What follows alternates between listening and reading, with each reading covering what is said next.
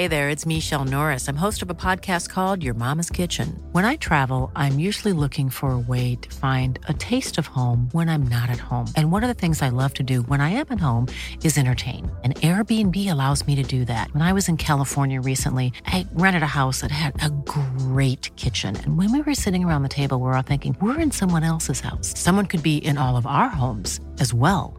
If you have a home, but you're not always at home, you have an Airbnb. Your home might be worth more than you think. Find out how much at airbnb.com/slash host.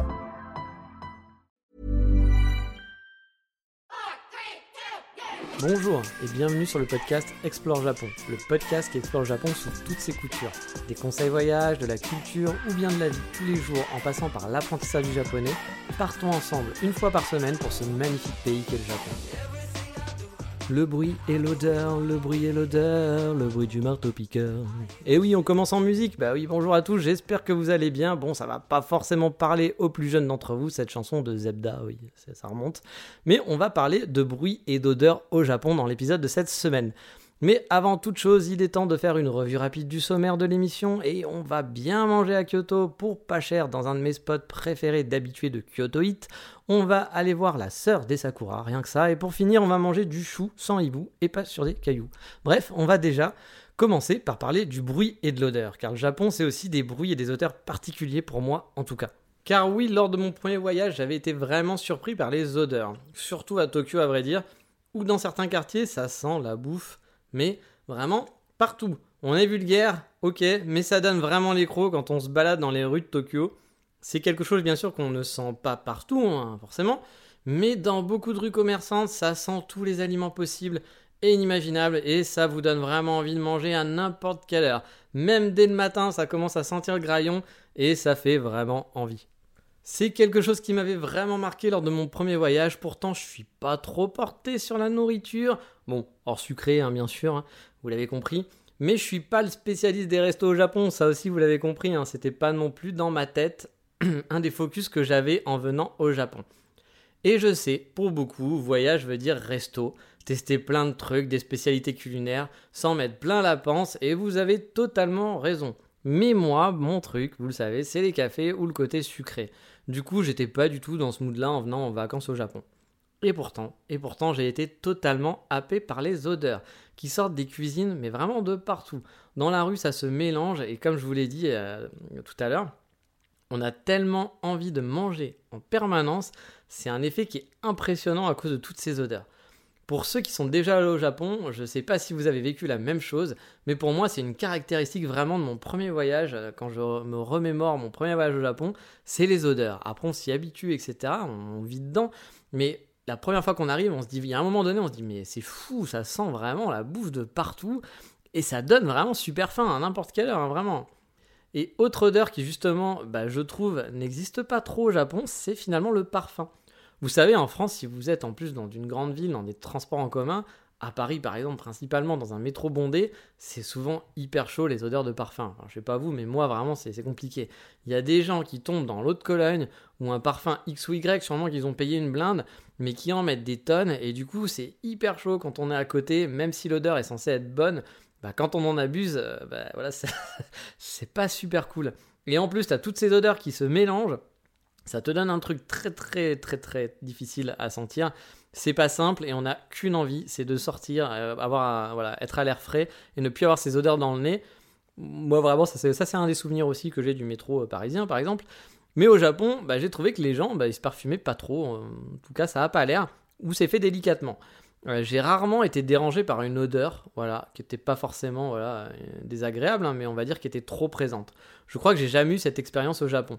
Alors qu'en France, comme je vous dis, ça m'arrive quand même assez régulièrement. Faut dire qu'en général, les Japonais sont assez indisposés sur les odeurs trop présentes aussi, de ce que j'avais cru comprendre quand j'avais parlé avec quelques Japonais.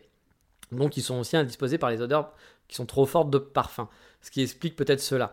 Mais du coup, perso, je trouve, bah, je trouve pas ça désagréable. Hein. Je suis pas un fan des odeurs de parfum à outrance de toute façon. Et c'est pas pour ça en plus que les Japonais sentent pas bon, bien au contraire. Donc euh, voilà, euh, pour le coup, c'est quelque chose qui me plaît assez. Mais le sujet, c'est pas que les odeurs, c'est aussi le bruit. Et les bruits, j'aimerais vraiment encore plus en parler, car pour moi, le Japon, c'est voilà, c'est plein de bruits différents et c'est des bruits très caractéristiques, des bruits que j'adore, qui sont pour moi voilà des, des, vrais signes du Japon. C'est ça représente le Japon dans mon esprit. Quand je pense Japon, je pense à ces bruits. Bon, il y a le classique, hein, celui que les fans de manga connaissent parfaitement, le fameux passage à niveau ou bien la sonnerie d'école. C'est totalement cliché, mais c'est réel. Hein. Les sons qu'on a entendus dans les animés, ils sont là, ils existent. Et du coup, c'est vrai que moi, perso, ayant été élevé par le Club Dorothée, bah, j'en ai bouffé des animés japonais hein, pendant mon enfance, et de ces fameux sons, du coup, euh, la cloche de l'école, on a dû l'entendre des milliers de fois. Et quand on arrive au Japon, ben voilà, il y, a ces, sons qui reviennent d'un coup, et ça vous parle. Moi, ça m'a parlé de mon enfance, c'était un peu comme une, petite Malène de Proust, euh, parce que bah voilà, j'avais, pendant que j'étais petit, j'avais regardé beaucoup d'animés, et euh, ça fut un vrai plaisir, quoi. Comme je vous le dis, une Madeleine de Proust, ça m'a rappelé mon enfance. J'ai jamais été à l'école au Japon, hein, même si j'ai fait une école de japonais, mais on n'avait pas la petite cloche euh, qui, sonnait comme ça. Mais voilà, euh, parfois en me baladant, j'entendais au loin la sonnerie de l'école. Elle est tellement typique et, tu kiffes, parce qu'en plus souvent c'est dans des, des, lieux qui sont assez calmes, etc. Et d'un coup vous allez entendre cette petite sonnerie c'est la même dans toutes les écoles, je pense. Après, ça, je vais pas vous le certifier à 200%, mais il me semble avoir entendu souvent la même, la. Et voilà, bah, ça fait plaisir, c'est un petit truc. Encore une fois, c'est une petite Madeleine de Proust. Et moi, j'adore personnellement, j'en ai parlé au début, les passages à niveau. Les petits sons avec le bruit de train qui passe devant vous, c'est un truc vraiment que je kiffe, j'adore. J'ai un plaisir sans nom avec les passages à niveau au Japon. Euh, Bon, après, s'il fallait habiter à côté, je serais peut-être moins à me dire ouais, je kiffe. Hein. je pense que je dirais putain, j'en peux plus de ces passages à niveau. Mais bon, là, en tant que euh, balade, j'avoue, j'adore ces sons. Vraiment, c'est un vrai plaisir pour moi. Et des sons, vous en avez partout. Quand vous trouvez un feu, il va y avoir un petit son pour aider les malvoyants à traverser. Euh, parfois, aussi, là, vous n'avez pas que du son, ça va parler. Euh, on les apprécie à force, ça fait partie du quotidien. Pour moi, tous ces petits sons font partie du quotidien. Ça fait partie de ma vie au Japon. Certains voient dans tous ces sons aussi, et certaines personnes, et je peux le comprendre tout à fait, une pollution, auditive. C'est vrai qu'ils sont vraiment très très présents et que parfois si vous habitez dans un gros hub, genre si vous habitez en plein Shibuya Crossing euh, ou dans un grand centre-ville, avoir un moment sans son, ça peut être très ça peut être compliqué et ça peut être surtout fatigant. Mais encore une fois, même à Tokyo, je vous l'ai toujours dit, on peut vite se retrouver dans un quartier très très calme à quelques minutes seulement à pied de Shibuya Crossing et avoir l'impression d'être dans un quartier résidentiel vraiment calme où il n'y a pas un bruit sans son. Il suffit juste d'explorer un peu. Donc là-dessus, je suis pas tout à fait d'accord avec les, étrangers, euh, euh, parfois qui, mes compatriotes avec qui j'ai pu discuter, surtout les gens de Tokyo en général, qui me disaient non mais Tokyo, quand on y vit, c'est horrible, il n'y a jamais de moment pour soi, on n'a jamais de moment où on est tout seul, il n'y a jamais de moment où il n'y a pas de son. Je suis pas d'accord là-dessus. Alors après, ils peuvent me répondre que j'ai pas vécu sur place et ils ont totalement raison. Mais de mon expérience de voilà de quelques mois, on va dire de deux mois en plein de vacances, moi je les ai trouvés les endroits où il y avait où il y avait personne, où il n'y avait pas de bruit. Après, c'est vrai que voilà, quand vous avez votre train-train, vous avez votre trajet, vous allez toujours dans les mêmes coins. Bah oui, effectivement, dans les endroits où vous allez vivre, peut-être qu'il y a toujours du son. Mais si vous voulez vous déconnecter, pour moi c'est possible de le faire à Tokyo. J'en ai déjà parlé plein de fois. Et de toute façon, on n'avait pas été d'accord avec des gens avec qui j'ai discuté là-dessus. Mais voilà, pour moi, ça reste possible. Mais pour en revenir au son, qui me marque au Japon, il y a bien sûr aussi toutes les musiques de boutique. Euh, nous, on va passer la radio au magasin, du genre le dernier tube du chanteur à la mode que je ne connais pas, euh, ou Radio Nova, ou je ne sais quoi. Au Japon, vous aurez le droit au jingle de la marque. Bah oui, en boucle, euh, qui va être Big, Big, Big, Big Camera. Ou bien ce que j'appelle Jean-Michel Bon qui va vous faire des sons des plus beaux claviers des années 80 avec des voilà, des trucs euh, super.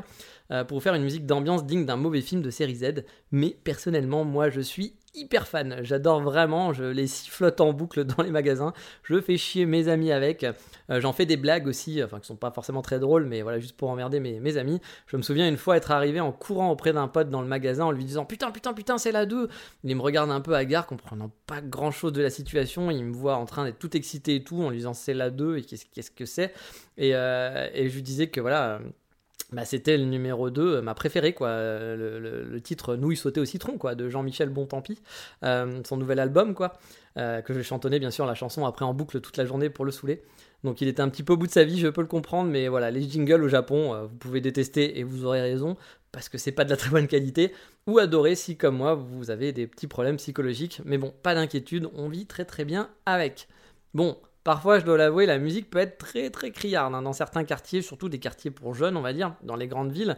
Et on peut avoir du son à fond les ballons d'idol, euh, des trucs qui pour moi sont peu audibles mais qui peuvent kiffer. Il y a plein de gens qui vont kiffer. Et encore une fois, tout le monde a le droit d'aimer ce qu'il veut, voilà, il y en a pour tout le monde et tant mieux. Moi, pour moi, c'est vite désagréable ces sons-là dans mes oreilles.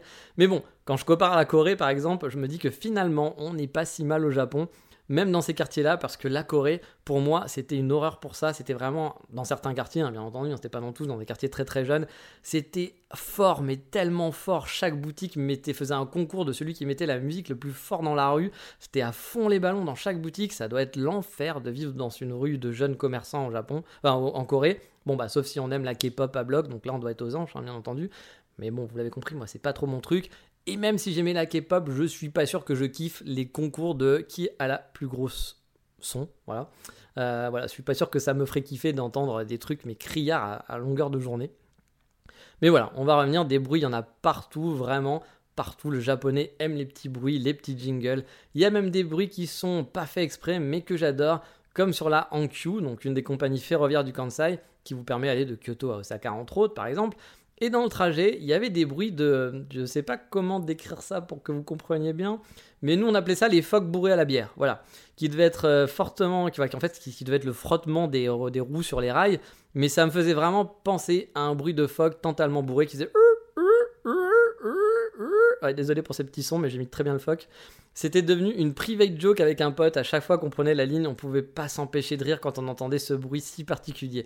Bon, je suis pas sûr que vous, ça va vous faire rire, hein, bien sûr, mais c'était devenu vraiment une private joke entre nous, et je dois dire que ce bruit de phoque, bah, il me manque de ouf, vraiment, parce que je kiffais d'entendre ces, ces, phoques qui agonisaient euh, dans le train je donnerais n'importe quoi pour entendre ces phoques euh, au bout de leur vie. Voilà, euh, c'était c'était c'était un, kiff. Dès que le train avançait ou que le train s'arrêtait dans une gare, j'entendais ces petits phoques qui étaient qui étaient au bout de leur vie. Même parfois, on se faisait la réflexion de dire bah tiens, il est en forme ou genre c'est la fin de journée, il galère aujourd'hui.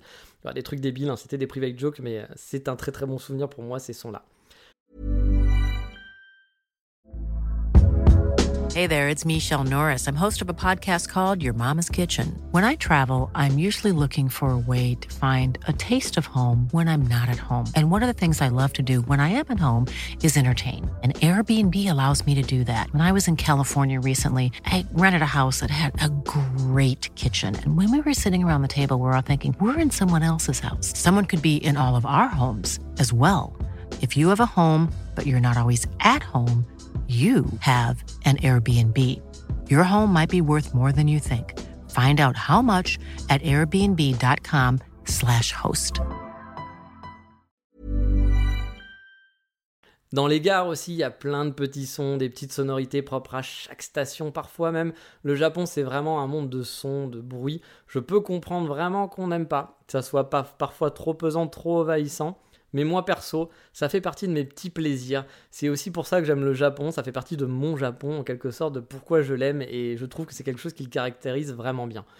Et encore une fois, pour moi, on peut tout de même trouver facilement, comme je l'ai rapidement, au calme, même si on habite à Shinjuku ou à Shibuya, c'est facile de trouver une petite rue où il n'y aura rien, où tout sera très calme, où on va aussi entendre voilà, des bruits plus plus, bah, plus calme en quelque sorte, euh, par les petites cloches par exemple aux fenêtres qu'on peut entendre parfois qui vont frétiller au, enfant, au vent, pardon, euh, par les enfants qui vont jouer dans les ruelles en souriant tout simplement, par les clapeurs de, de nuit aussi, hein, je vous en ai déjà parlé, hein. ces petits clapeurs de nuit qui se baladent dans la, ville, qui sont soit des, gens pour le gaz, soit qui sont là des gens pour, bah, qui sont des moines ou des choses comme ça. Le bruit des chats ou des corbeaux du quartier, les cigales bien sûr l'été, qui peut être vraiment bruyant hein, dans les coins qui sont plus campagne, mais qui sont aussi, tous ces sons-là sont des sons du Japon que j'apprécie. On pourrait faire un épisode super long sur tous ces sons caractéristiques au Japon, mais j'aimerais savoir si, bah, si vous, il y a des sons aussi qui vous ont marqué au Japon, qui vous ont plus déplu ou qui vous ont vraiment, que vous avez apprécié. Je serais curieux d'avoir vos retours là-dessus, donc n'hésitez pas à en parler, comme d'habitude en commentaire, vous connaissez, hein, sur la page de l'émission, d'en parler en message privé avec moi sur les réseaux sociaux. Mais on va s'arrêter là pour le focus de cette semaine et on va aller voir du 100% Japon sur l'Insta de la semaine.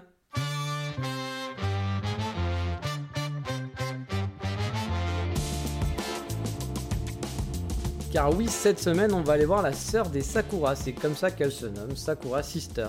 C'est une étrangère, je ne sais pas de quel pays elle vient, mais elle vit au Japon, je pense, depuis quand même quelques temps. Et elle adore poster des photos, pardon, de choses qui vont faire très japonais. Hein. Euh, qui vont ravir bah, tous les touristes qu'on est. Euh, on va avoir des mochi, des jolis sakura partout. Euh, ça va être des trucs très, bah, très touristes, hein, très waouh, j'ai envie d'aller au Japon. Et bon, bah, les Sakura, forcément, c'est dans son nom, donc elle nous a pas menti. Ça fait un peu compte d'influenceur Japon, je trouve. J'avoue, je suis pas forcément hyper fan des gens qui font trop compte d'influenceurs. Mais voilà, les photos sont quand même plutôt sympas. Ça a l'air vraiment une vraie amoureuse du pays. Et elle vous vend pas non plus plein de trucs, a priori. Parfois, il y a des gens qui font moins influenceurs, mais qui vont vendre des choses sans arrêt. Donc, elle, je la trouve pas désagréable pour ça. Je vous invite donc à découvrir son compte, surtout bah, si vous avez envie de plein de belles images clichés du Japon parce que ça fait du bien aussi parfois. Euh, c'est donc Sakura underscore sister, je vous ai mis le lien qui va bien, vous connaissez la chanson. Mais là, on va aller un peu manger sur Kyoto, pardon, dans mon QG, un de mes QG, bon, c'est mon QG, je pense c'est là l'endroit où j'ai le plus mangé à Kyoto. Je vous dévoile mon endroit préféré pour manger à Kyoto. Waouh, quel suspense.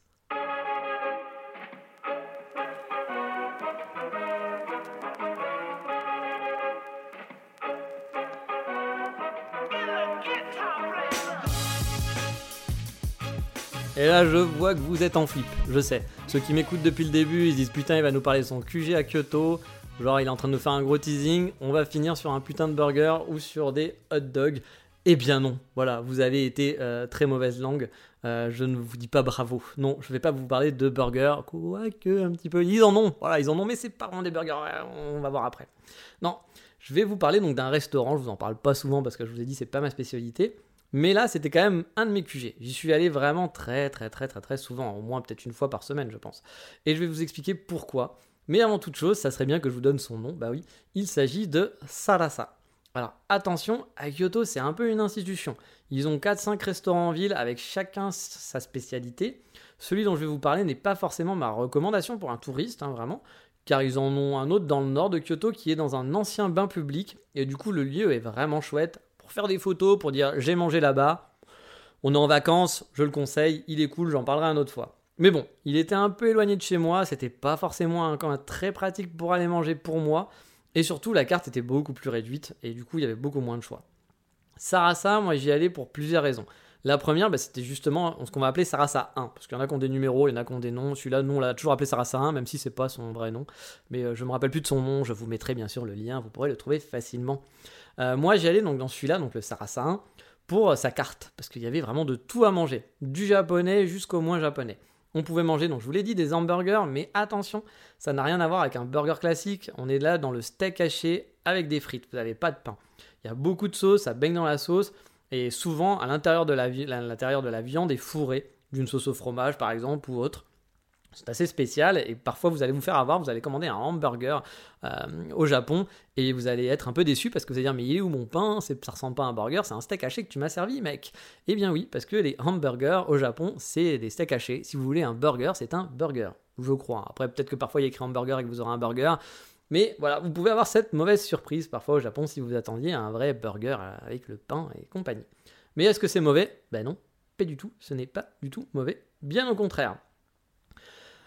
On peut aussi manger des pâtes, voilà. Donc comme je vous l'ai dit, on peut manger des choses, euh, des choses euh, un peu, un peu, un peu européennes, italiennes. Il y a tout, il y a vraiment tout. Mais moi, mes plats fétiches là-bas, c'était des trucs quand même qui étaient plus japonais, plus ou moins. Parce qu'il y avait aussi le riz au kimchi, que j'adorais là-bas. Il était vraiment paradin. En quantité, c'était vraiment très très gros. Il y avait du riz, un kimchi, du porc. C'était une grosse tuerie. J'avais même du mal à le finir pour vous dire tellement qu'on en avait. Et j'adorais aussi, et ça c'était vraiment mon truc préféré, leur karage au yuzu. Alors les karage c'est du poulet frit, et le yuzu c'est du, euh, bah, c'est, euh, c'est du, un genre de citron en quelque sorte. Euh, c'est pas vraiment un citron, mais c'est un genre de citron. Et donc du coup, bah voilà, c'était servi avec une sauce au yuzu, les karage. Et franchement, le mariage des deux, je pourrais en, en, parler pendant des heures, mais je vais pas le faire parce que je sens déjà que je vais avoir une dépression juste à savoir que je peux pas en manger là maintenant tout de suite. Donc on va essayer de pas trop trop en parler. Mais les karage yuzu, je peux vous dire que je m'en suis enfilé des dizaines et des dizaines.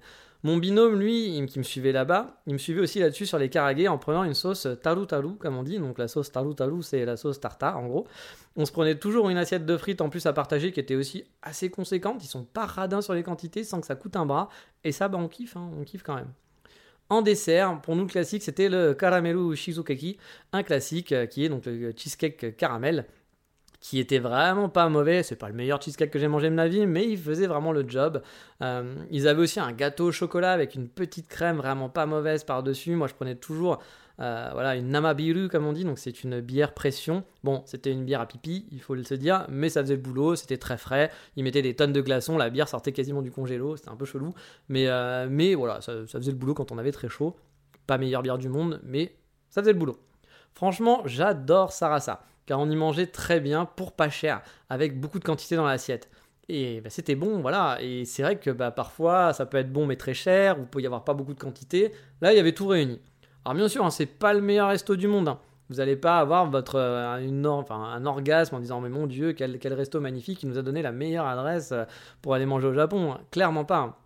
Et pour preuve, la population sur place, c'était des petits jeunes étudiants. Bah, j'étais aussi étudiant, j'étais peut-être moins jeune, mais j'étais étudiant. Et donc principalement beaucoup, beaucoup, beaucoup de jeunes Megumi qui venaient bah, se faire un restaurant entre copines de temps en temps.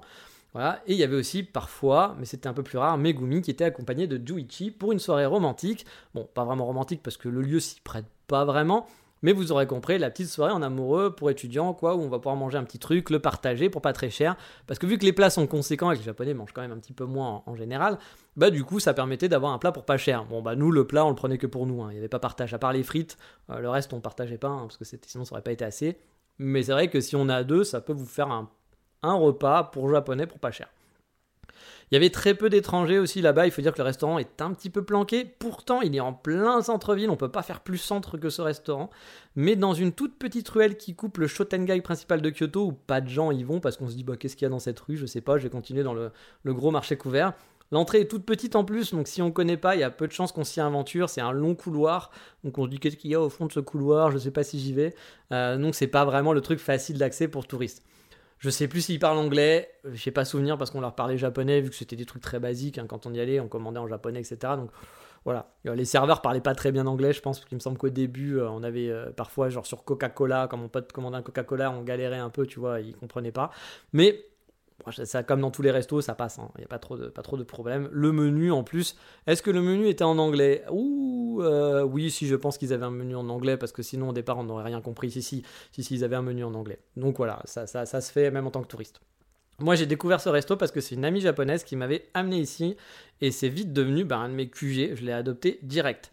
La journée, vous pouvez vous faire un café aussi et manger une pâtisserie, car Sarasa, c'est aussi une pâtisserie.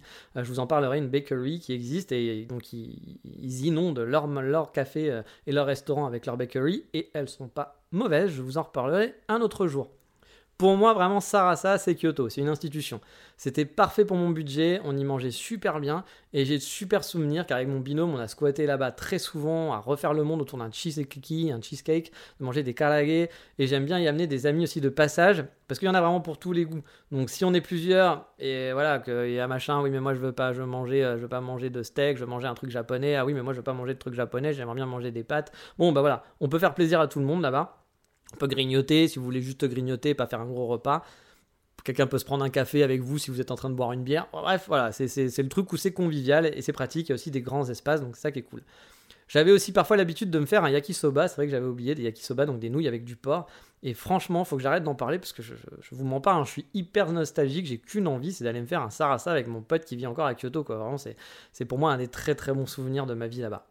Et ce qui était cool, c'est que niveau place, c'était aussi assez grand. C'est sur deux étages, ambiance très étudiante du coup, plein de posters de concerts, des mangas dans des étagères. Alors c'est pas un repère d'otaku, hein. allez, allez pas en dire ah c'est un manga café, peut pas du tout, c'est pas du tout ça. Euh, c'est juste qu'ils ont quelques mangas. Jamais, jamais vu quelqu'un prendre des mangas, je pense c'est plus pour la déco. Hein. Euh, c'est tout en bois, c'est très vieillot, du matos de récup, des vieux canapés qui sont troués, mais qui sont plus ou moins confortables. Mais on pouvait manger assis dans des canapés, dans des gros canapés confortables, genre à 6 euh, avec deux canapés face à face, sur des tables basses. C'est pas ce qu'il y a de plus pratique pour manger, hein, je dois l'avouer, mais c'est cool. Voilà, c'est pour les étudiants, on est à la cool, on est bien, et franchement, pour moi, c'était un indispensable de ma vie à Kyoto. Quand je suis revenu à Kyoto, euh, en 2019, du coup, après mon petit break en Écosse, c'est un des premiers trucs que je suis allé faire, c'est manger à Sarassin. J'y allais même manger tout seul parce qu'ils ont un comptoir où on peut manger euh, au, rez-de-chaussée, donc c'est pas très gênant de manger tout seul. Vous n'êtes pas à une table. Ils peuvent vous mettre tout seul à une table aussi, ça arrivait. Mais bon, quand vous êtes au comptoir, ça m'emmerde pas moi de manger tout seul à un comptoir. L'adresse, les photos, je sais pas si je vais en mettre beaucoup parce que je suis pas sûr d'avoir pris beaucoup de photos sur place. Il doit y avoir les photos du cheesecake, hein, ça c'est sûr, et quelques plats, mais je suis pas sûr que j'ai pris vraiment le lieu en photo. Mais bon, ça sera sur la page Explore Japon comme d'habitude. N'hésitez pas à aller voir explorejapon.com parce que je mets souvent des photos euh, dès que je vais parler de lieux ou des choses comme ça. je vais mettre des photos. Donc voilà, si vous êtes curieux, vous allez pouvoir des vieilles photos qui sont plus sur mon Instagram ou qui sont perdues au fin fond du fil de mon Instagram. Donc n'hésitez pas à aller voir tout ça. Mais on va vraiment arrêter là car j'en peux plus. Hein. J'ai vraiment passé au coup de cœur de la semaine parce que là je, veux manger à Sarasa et il faut que j'oublie cette image.